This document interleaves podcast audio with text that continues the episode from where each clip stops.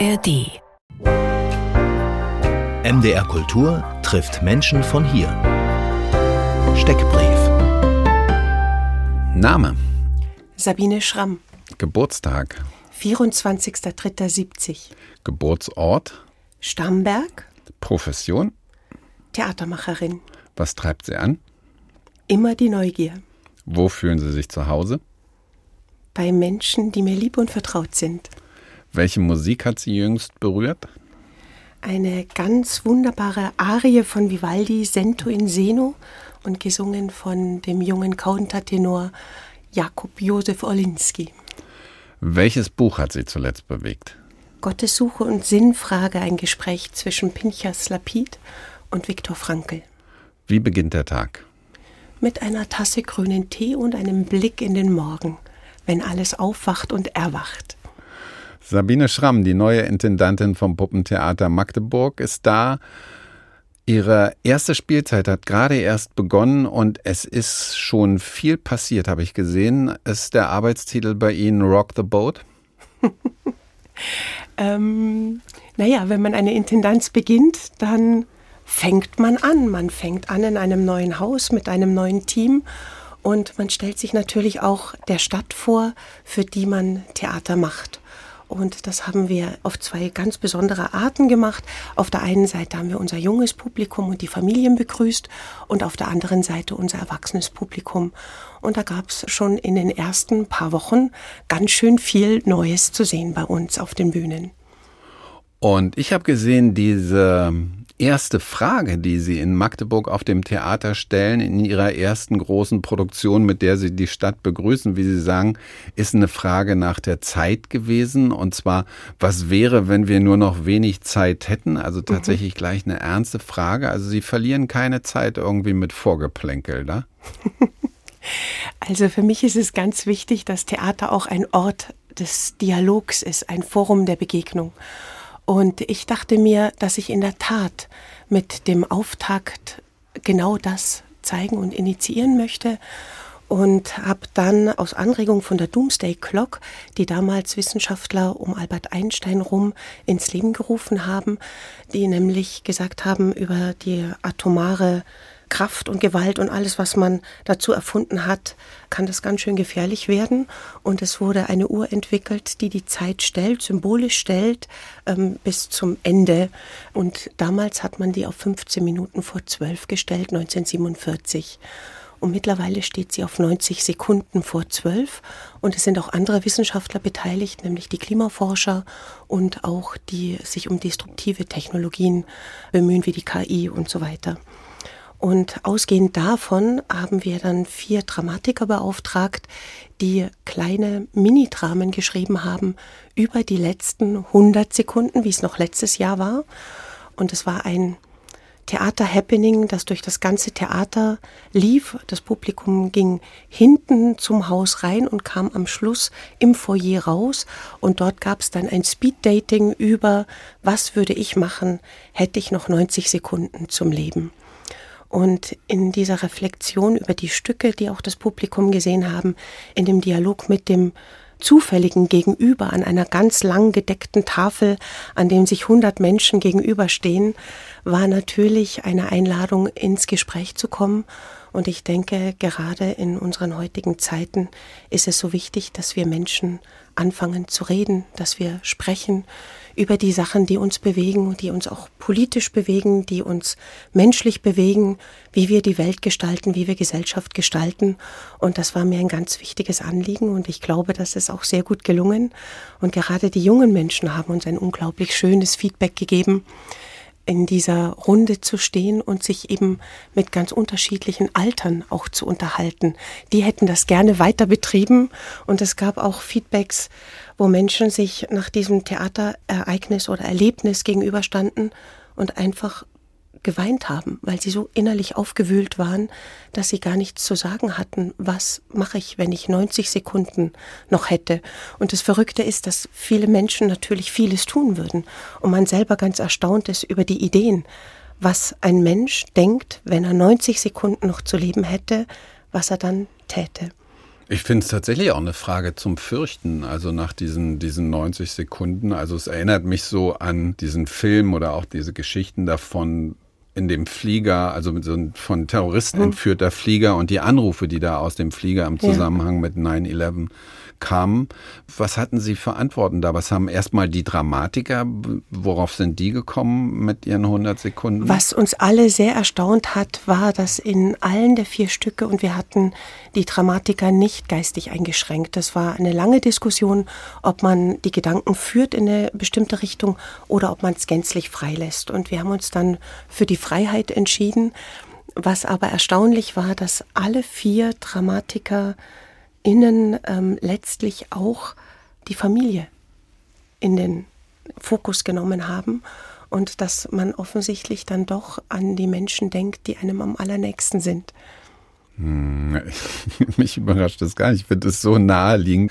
Ich, also mir geht es so, diese Frage zu stellen in einer Zeit, die, ich weiß nicht, wie es Ihnen geht, ob Sie eine Lebenszeit erlebt haben oder sich an eine Lebenszeit erinnern können, wo so viel Angst im System war, wie, wie wir vielleicht, ja, wie wir im Augenblick haben. Und in so einer Zeit so eine Frage zu stellen, ich habe geschluckt. Also ich habe gedacht, so, wenn wir noch die gemütlichen 90er hätten, ja? ja, so, als sie studiert haben und so in dieser Zeit, dass man dann so spekuliert über solche Dinge und da war ja eine Frage drin, ob sie schon mal eine Zeit erlebt haben, in der so viel Angst im System war.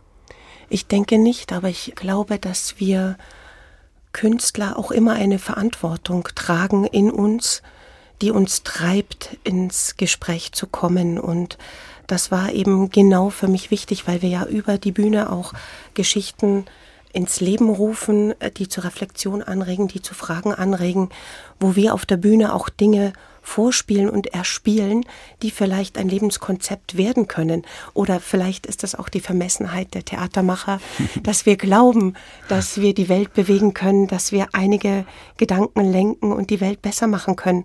Aber letztlich, was bleibt uns Menschen? Das ist die Begegnung. Oder wie wir beide in dem Studio stehen jetzt und miteinander ins Gespräch kommen. Das ist doch genau das, wo wir weitergehen können. Wenn es im kleinsten Kreis ist, so wird es sich auch ausbreiten ins Größere.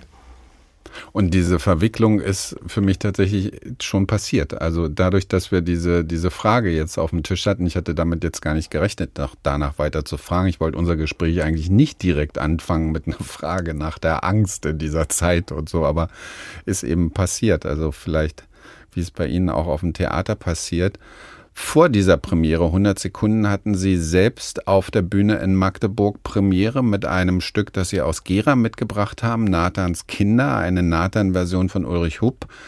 Das ist ein Soloabend von Ihnen. Wie sieht das aus? Was machen Sie da? Das ist eine spannende Frage und schwer ähm, in Worte gleich zu fassen, weil man sich das schwer vorstellen kann. Der Dramaturg, der dieses Stück begleitet hat, Jörg Neumann, der sagte schon in der Konzeptionsprobe, und die letzte Szene ist die Kolossalszene. Da treffen fünf Figuren auf einmal aufeinander, gespielt von einer Person.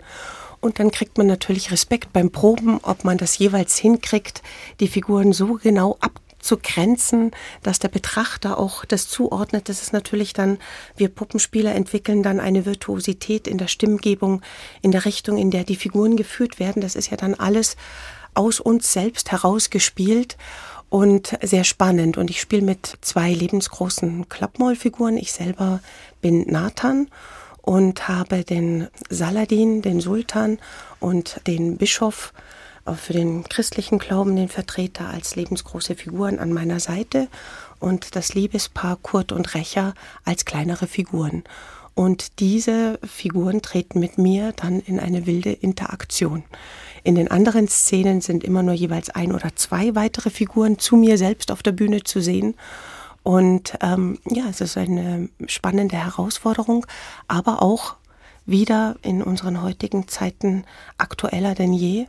Und für mich war das damals, als wir dieses Stück auf die Bühne gebracht haben, auch sehr wichtig, diesen Satz von Hans Küng mit auf die Bühne zu nehmen, dass es keinen Weltfrieden geben wird, wenn es keinen Frieden unter den Religionen geben wird. Mhm. Hans Küng, Theologe.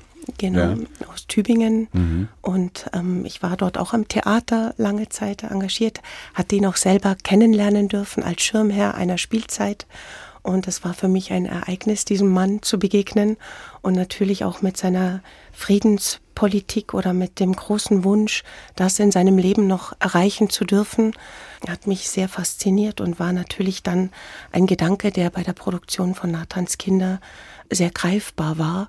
Mhm. Und für mich das auch eine Ehre. Wir haben dann diesen Satz von ihm nicht gesprochen auf der Bühne, sondern wir blenden ihn ein. Und das ist ein Moment in dem ganzen Stück, also kurz vor Schluss, der sehr bewegend ist, der die Menschen auch oft Tränen in die Augen treibt, wenn die Situation so aufgeladen ist, diesen Satz zu lesen. Und dass, dass wir das in unserer heutigen Zeit immer noch nicht geschafft haben, Toleranz zu üben, Menschen in ihrer Eigenheit zu sehen, in ihren eigenen Vorstellungen und Wünschen, sie sein zu lassen und auch Verständnis aufzubringen, ja. Und ich habe gelesen, im Pressetext steht mit einer Hand voll lauten Popsongs. Ja, das stimmt. Was gibt es da bei Ihnen? Der Regisseur Pierre Schäfer ist ein sehr musikalisch ähm, regieführender Mensch. Und der hat, ich kann das gar nicht in der Fülle sagen, es ist wirklich eine hervorragend ausgewählte Musik die für die jungen Menschen. Äh, Aber wollen Sie einfach einen Namen mal fallen lassen? Ich jetzt, überfor jetzt überfordern Ach, Sie ja, mich. Ja, okay, das gut. ist das so, ist weil, das, weil, weil man hört es, man total. hat es in, im, im Blut, aber ja, kann es jetzt nicht sagen. Das Einzige, was ich jetzt sagen kann, und das ist kein Popsong, dass das Stück mit Kamina Burana anfängt und ohne Worte und ich nur mit einer Kerze über die Bühne gehe. Und dann habe ich zu Pierre gesagt, was soll denn nach Kamina Burana noch kommen? Ja, ist ja schon alles drin. Was machen wir denn jetzt? Und dann hat er gesagt, das ist wie in meinem Tarantino-Film. Es ist Schluss, Pause, Stille, die tickende Uhr. Und dann fängst du an zu sprechen. Und es funktioniert. Es ist genau so, haben wir es dann gemacht. ich habe hier Jakob Josef Orlinski. Oh, wunderbar. Wollen Sie noch ein Wort dazu sagen? Ich habe diesen Künstler entdeckt während der Corona-Zeit und er hat mich sehr berührt. Und es ist ein junger Mann, der Breakdance macht auch, also die ganz andere Richtung und ein Spezialist ist für alte Musik. Und diese Musik so ähm, gerade und gefühlvoll singt, dass sie wirklich an Herz und Seele geht. Dann hören wir jetzt den polnischen Countertenor Jakub Józef Orlinski mit einem Stück von Luigi Rossi.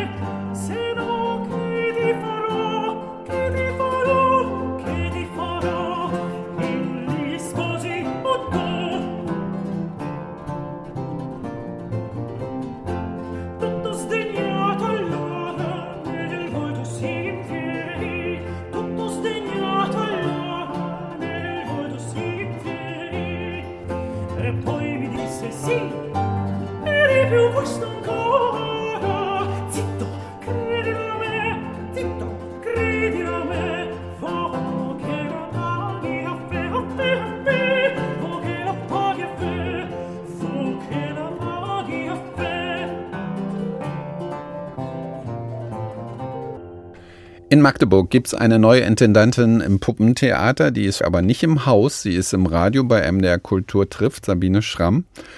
Sabine Schramm, stimmt mein Bild, dass Magdeburg ein vergleichsweise großes Puppentheater hat, also zum Beispiel verglichen mit Gera, wo Sie zwölf Jahre die Sparte Puppentheater geleitet haben, oder auch verglichen hier mit Halle, wo es ja auch ein Puppentheater gibt, was wirklich einen Ruf hat, was aber auch Teil der Bühnenhalle ist? Ja, ich habe, als ich den Posten angetragen bekommen habe und mich darüber natürlich sehr gefreut habe, dass ich dieses Theater jetzt leiten darf, von einem Imperium gesprochen. Und ich finde ja, es ist immer noch so, weil zu diesem Puppentheater, als ich dort vor über 25 Jahren mein erstes Engagement angetreten hatte, bestand es aus einer viel kleineren Bühne und aus einem Gebäudegang, wo die Gewerke und der Aufenthaltsraum drinnen war. Kann ich nicht Ihren Gedanken vergessen, aber nur sonst fällt mir das nicht mehr ein. Sie haben da Ihr erstes Engagement nach der Schauspielschule, nach der Puppentheaterausbildung genau, gehabt? Okay. Exakt. Okay. Und mittlerweile ist das angewachsen zu einem also für mich ist ja immer das Herzstück die Bühne zu einer großen Bühne mit Bühnenzügen, mit ähm, einer Zuschauertribüne, die man auch einfahren kann, wo es verschiedene Spielmöglichkeiten gibt und einem Puppenmuseum. Und ähm, was ich ganz toll finde, ist, dass die Jugendkunstschule auch ein Teil des Puppentheaters ist. Wir dort mit den bildenden Künstlern und Kunstpädagogen auch zusammenarbeiten. Und das eröffnet natürlich Möglichkeiten und die man anderenorts nicht hat sag ich mal so. Ja. Und Sie sagten eben, als man mir das angetragen hat, das mhm. heißt, Sie haben sich nicht drauf bewerben müssen oder? Doch, doch, doch ich habe mich doch beworben darauf, aber. Es gab ein Auswahlverfahren gab ein Auswahl und so und was. Es gab auch eine Situation, wo Sie, also ich weiß nicht, wie man das in Ihrem Beruf dann nennt, also die Professoren sagen immer Vorsingen oder, oder Jobinterview, wie, naja, wie war im das? Theater sagt man immer Vorsprechen. Ich weiß nicht, ob man dann beim für Intendanten, bei, für Intendanten ja. Hearing sagt. Ich weiß es auch nicht. Auf jeden jeden Fall ein Vorstellungsgespräch. Da sind ja dann auch Vertreter der Stadt da genau. und so. Was haben Sie denen versprochen dort? Was passiert, wenn Sabine Schramm dort kommt? naja, das ist ja in vielerlei Hinsicht, muss man diese Frage betrachten, weil auf der einen Seite ist es Theater für die Stadt Magdeburg zu machen, aber auch weiterhin das internationale Figurentheaterfestival Blickwechsel ähm, aufrechtzuerhalten.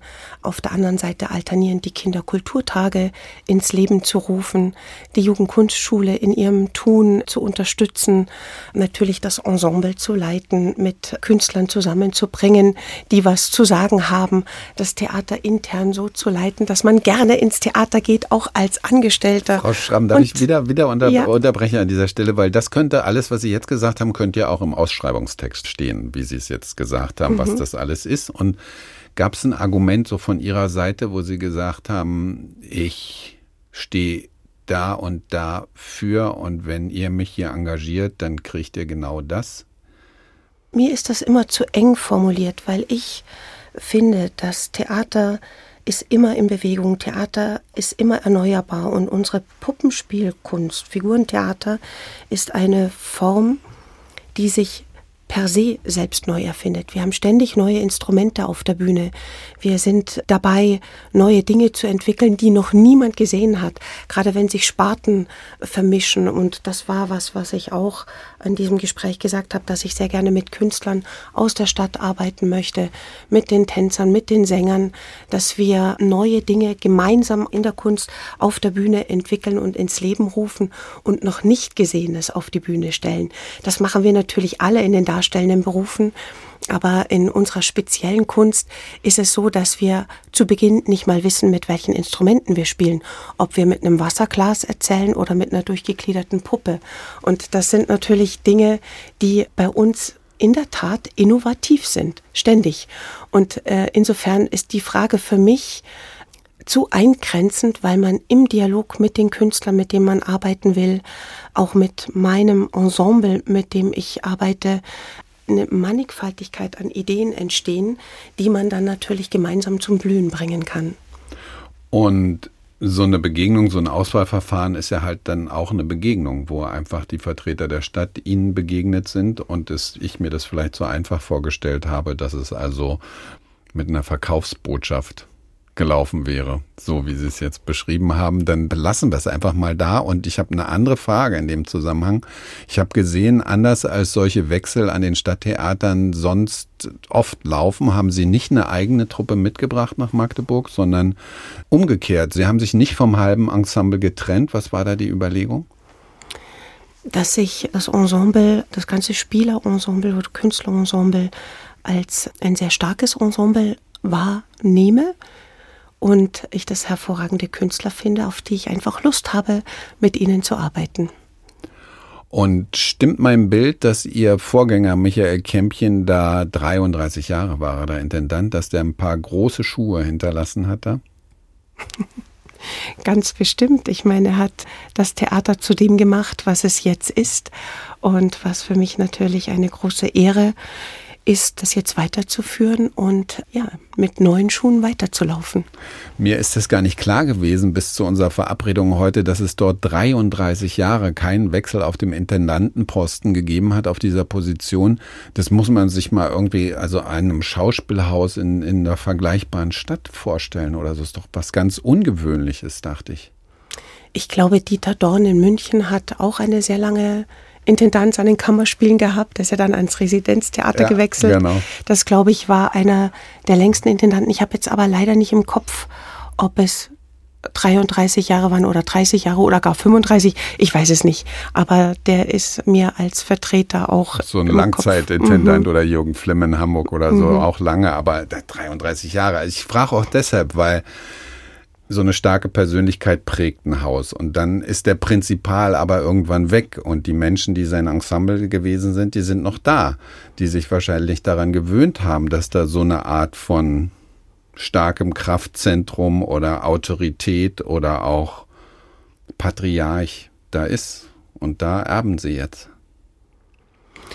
Ja, aber also ich kann mich da nur wiederholen. Ich finde, dass wir in unserer Kunst innovativ arbeiten. Und das ist ja das, was uns antreibt. Und in dem Fall ist natürlich auch das erneuerbar im künstlerischen Dialog. Also es ist, äh, wenn ich Ihre Frage verstehe, es macht mir jetzt keine Furcht oder jagt mir keine Angst ein, ganz im Gegenteil. Ich kenne das, ich kenne das mein das ganzes Leben lang, dass, dass, mit Menschen ihre, zu arbeiten. Ihre Assoziation ist, weil ich denke, dass es, dass es heikel sein kann. Und ich frage das auch nicht, weil ich irgendwie jetzt hier irgendwie Klatsch und Tratsch irgendwie hören möchte oder so, dass ich danach frage, sondern ich frage das auch, weil ich vermute, dass Sie viel über solche Themen nachdenken. Sie haben ja außerdem Diplom für Figurenspiel und Schauspiel, haben Sie ja auch einen Master in Personalentwicklung gemacht und in Weiterbildungsdiplom in Theater und, und Musikmanagement und denken über Organisationskulturen nach.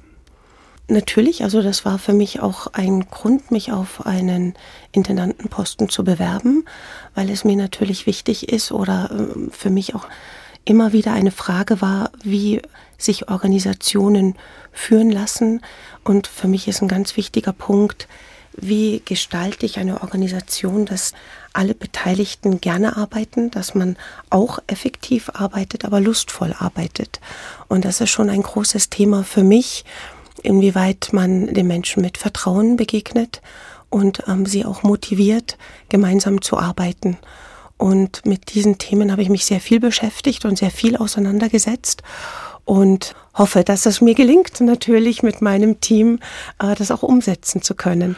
Und, und, ich glaube aber, wir sind jetzt erst in Woche neun des Zusammenarbeitens und jetzt ruckelt sich da äh, Dinge, weil man natürlich auch viele Strukturen erstmal anschauen muss und durchleben muss, um sie auch zu begreifen und da auch neue Impulse setzen kann, wenn man die alten Dinge begriffen hat. Und Sie haben dort angefangen und Sie haben sich direkt als Spielerin gezeigt. Also die erste Premiere ist eben dieses Nathan-Solo gewesen. Stimmt mein Eindruck, dass es im Figurentheater auch mehr Solo-Inszenierungen gibt als im Schauspiel, dass es eine verbreitete Form ist im, im Puppenfigurentheater? Es bietet sich an, also ich glaube, dass sich das auch für die Menschen, die jetzt nicht in unserer Szene so zu Hause sind, erstmal so darstellt, weil es natürlich auch viele freischaffende Puppenspieler und Puppenspielerinnen gibt, die solistisch auftreten und wie ich ja schon eingangs erwähnt habe, dass wir auch die Fähigkeit haben, durchaus mehr Figuren auf der Bühne erscheinen zu lassen, wie nur sich selbst.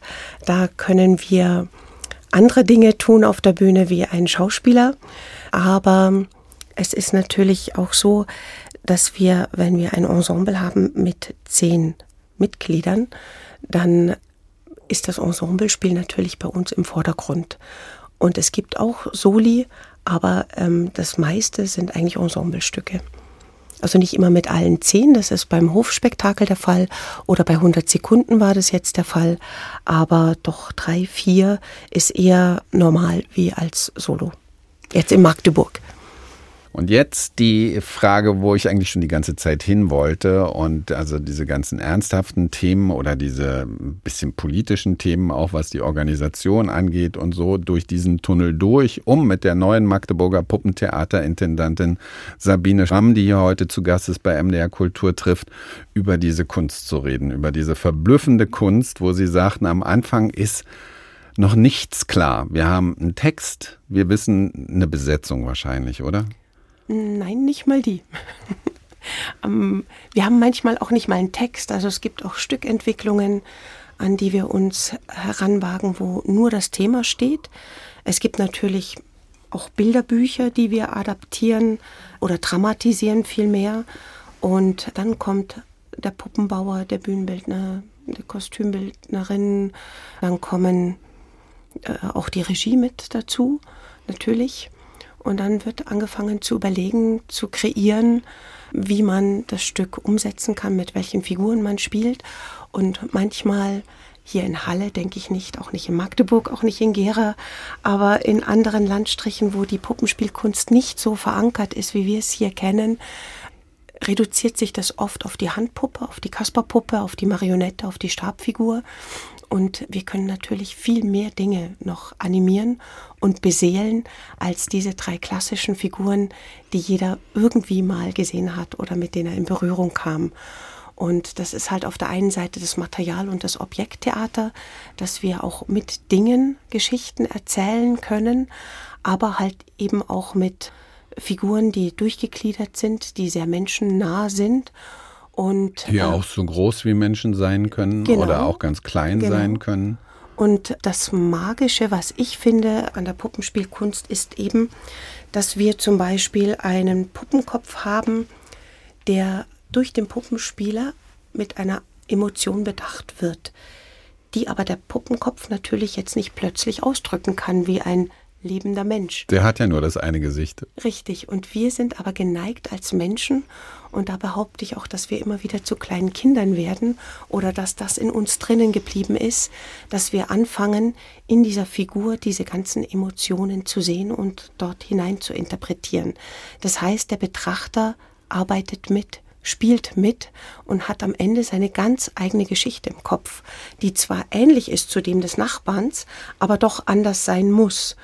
Und das ist für mich die Magie des Puppentheaters, dass wir auf eine ganz andere Art und Weise unser Publikum herausfordern zum Interpretieren und auch zum Anteil nehmen an dem, was wir erzählen.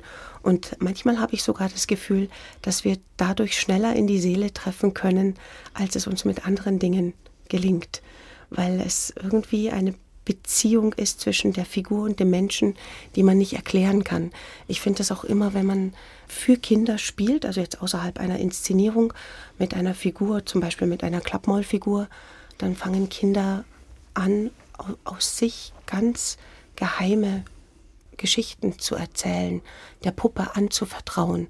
Das macht viel weniger Angst, wie das dem Erwachsenen, der daneben steht und die Puppe spielt, zu erzählen. Das sind natürlich Momente, die unglaublich sind. Und ich verrate Ihnen, dass Erwachsene es genauso tun. Dass die auch auf Puppen reagieren und plötzlich anfangen, mit der Puppe in Dialog zu treten. Und dort ganz intime Sachen erzählen, wo man als Puppenspieler daneben steht und denkt, das gibt's doch jetzt nicht, dass ein Erwachsener auch auf diese Magie reinfällt im direkten Dialog. Das geht richtig in den, es ist wie der Kern wahrscheinlich ihrer Kunst, ne? dass also wir als Menschen, als Publikum so ein Vorstellungsvermögen haben oder eine, eine, geteilte Imagination, dass wir in so ein unbewegtes Puppengesicht, wo wir als Schauspieler ja tausend Dinge tun und ein ganzes Spektrum haben, Emotionen auszudrücken, haben wir da so eine Puppe. Ich erinnere mich hier an eine Inszenierung in Halle, Frühstück bei Tiffany, so diese, diese, ähm, wie, wie heißt die Hauptdarsteller, also die Hauptfigur, ich komme jetzt nicht drauf, ich weiß nur, was sagt sie immer? Kater, sagt sie am Ende. ich komme nicht drauf. Ähm, die, also die, die Frau, um die es geht, dass deren Gesicht rührt sich eben überhaupt nicht. Es ist aber die ganze Fülle von, von menschlichen Gefühlen, Emotionen ist da und ist fürs Publikum, also eigentlich wiederhole ich nur, was Sie sagen, aber es gibt ja wahrscheinlich auch ganz viel Reflexion in Ihrem Feld darüber, wie das funktioniert, was da eigentlich passiert zwischen Mensch und Publikum. Ganz bestimmt. Also ich habe mich eine äh, Zeit lang beschäftigt, auch mit dem therapeutischen Puppenspiel. Das wurde von einer Schweizer Puppenspielerin Katie Wüthrich entdeckt und erfunden und einer in Frankfurt arbeitenden Psychologin dann verfeinert. Jetzt ist mir leider der Name entfallen. Ähm, und die haben ganz große Erfolge auch mit genau diesem Prinzip, dass Kinder auch aus einem Puppenensemble archetypisch die Vertreter auswählen, mit denen sie ihr seelisches Problem erzählen wollen. Und da gibt es eben auch Berichte darüber, dass über diese therapeutische Arbeit mit Puppen so seelische Probleme mit Kindern innerhalb einer Sitzung gelöst werden können. Und da muss ja was Magisches passieren. Kann ich jetzt gar nicht anders behaupten. Mhm, mhm. aber ich kann es sehr gut nachvollziehen, dass eine Figur, die ähm, gut gespielt ist, sowas haben kann, aber auch, dass man als Kind in eine Figur reinschlüpft und ihr eine Sprache gibt, was man anderweitig seelisch selber nicht zum Ausdruck bringen Was könnte. unaussprechlich wäre. Genau. Ja, durch so einen Stellvertreter oder genau. so. Mhm. Für Menschen, die ganz weit weg sind vom Puppentheater, was sicher etwas ist, worauf sich ganz viele einigen können, ist erstmal das Bild von Augsburger Puppenkiste mit Urmel und mit Jim Knopf und so, die kennen bestimmt viele. Sind die eigentlich für Sie noch äh, interessant von der Art, wie Sie Puppentheater machen, wie Sie Figurentheater machen oder gibt es da vielleicht auch äh, eine jetzt habe ich das Wort kritische Revision, will ich das wirklich fragen. Also was, was hat die, die Augsburger Puppenkiste für einen Stand in ihrer, in ihrer Profession so? Was sagt man? Ach, ich finde, ähm, ich bin mit der Augsburger Puppenkiste mehr oder weniger aufgewachsen, weil ja auch das, äh, ich glaube, äh, das erste Mal, dass da so Figurenfilme oder ganze Geschichten wie Jim Knopf etc. abgefilmt wurden, ja. Und natürlich würde ich sagen, aus meiner professionellen Sicht haben damals so in den äh, 70er Jahren sich die Marionetten auf eine ganz eigene Art und ganz typische Art, wie wir sie auch gerne als Spieler nachmachen, bewegt, ja. Und trotzdem haben sie die Geschichten erzählt, die ähm, mich als Kind auch fasziniert haben. Also ich will diese Form der Magie gar nicht in Abrede stellen. Und auf der anderen Seite in der Art oder in der Ästhetik, mit der ich mich jetzt mit dieser Kunst beschäftige, ist das natürlich eine andere Antwort. Aber es hat alles seine Berechtigung. Genau, nee, mir geht es auch gar nicht um das Werturteil, sondern die Frage geht eigentlich dahin, jetzt habe ich auch kapiert, was ich Sie fragen will, nämlich, dass Sie was dazu sagen, was die Dinge sind, die Sie interessieren im Vergleich, dass man also die, die Augsburger Puppenkiste, die vielen Menschen geläufig ist, verglichen mit der Augsburger Puppenkiste, interessiert uns dies und jenes. Also sind wir ja. da und da mit also, unserer Arbeit.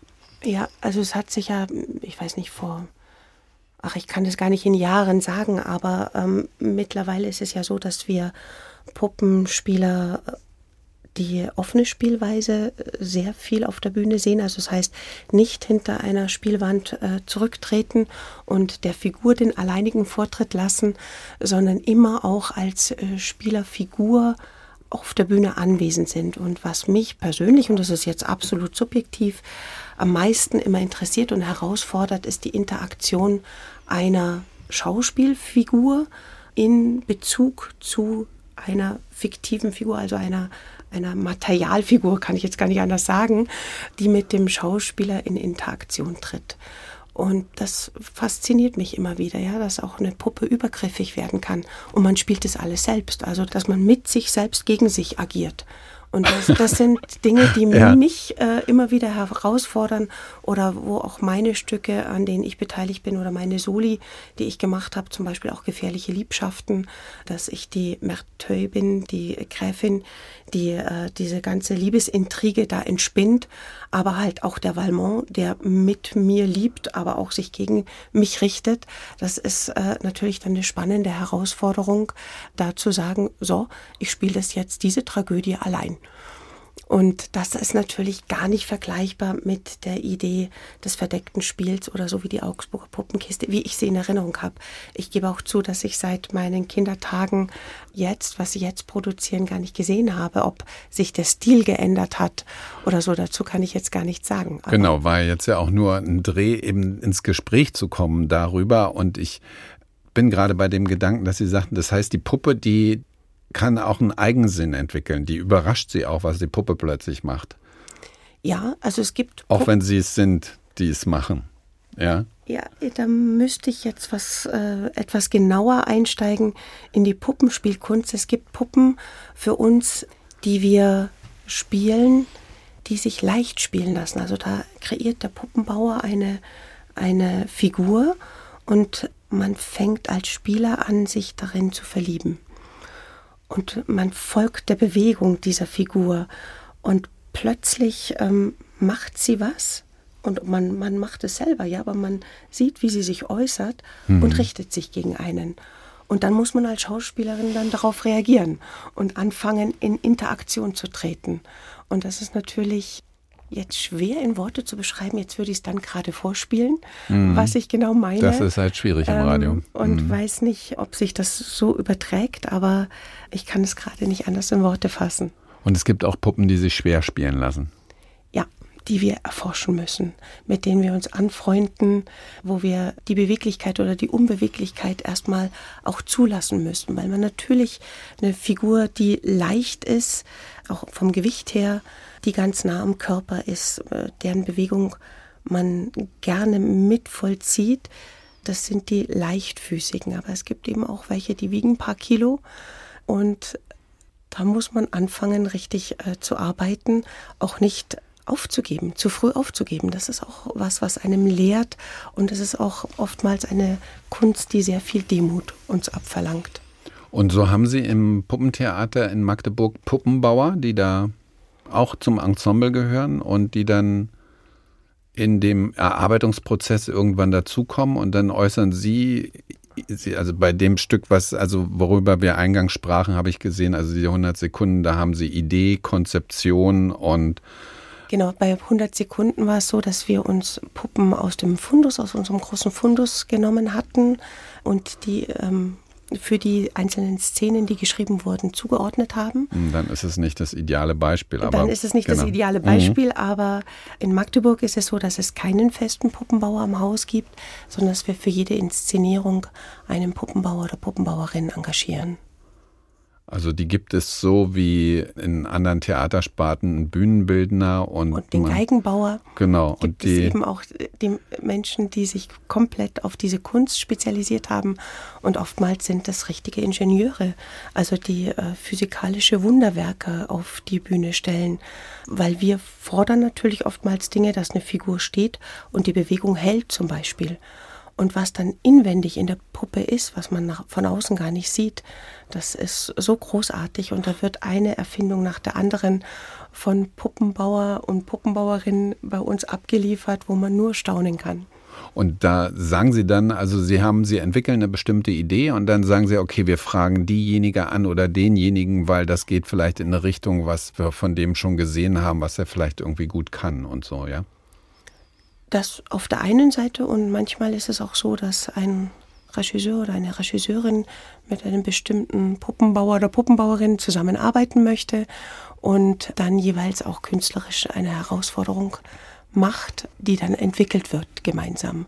Weil es in der Tat so ist, wie ich schon eingangs erwähnt habe, dass man sich manchmal den Dingen und dem Material annähert und auch überlegen muss, wie man die Geschichte erzählt, ob sie eher ätherisch ist, ob sie eher figürlich ist oder ob man die Dinge mischt.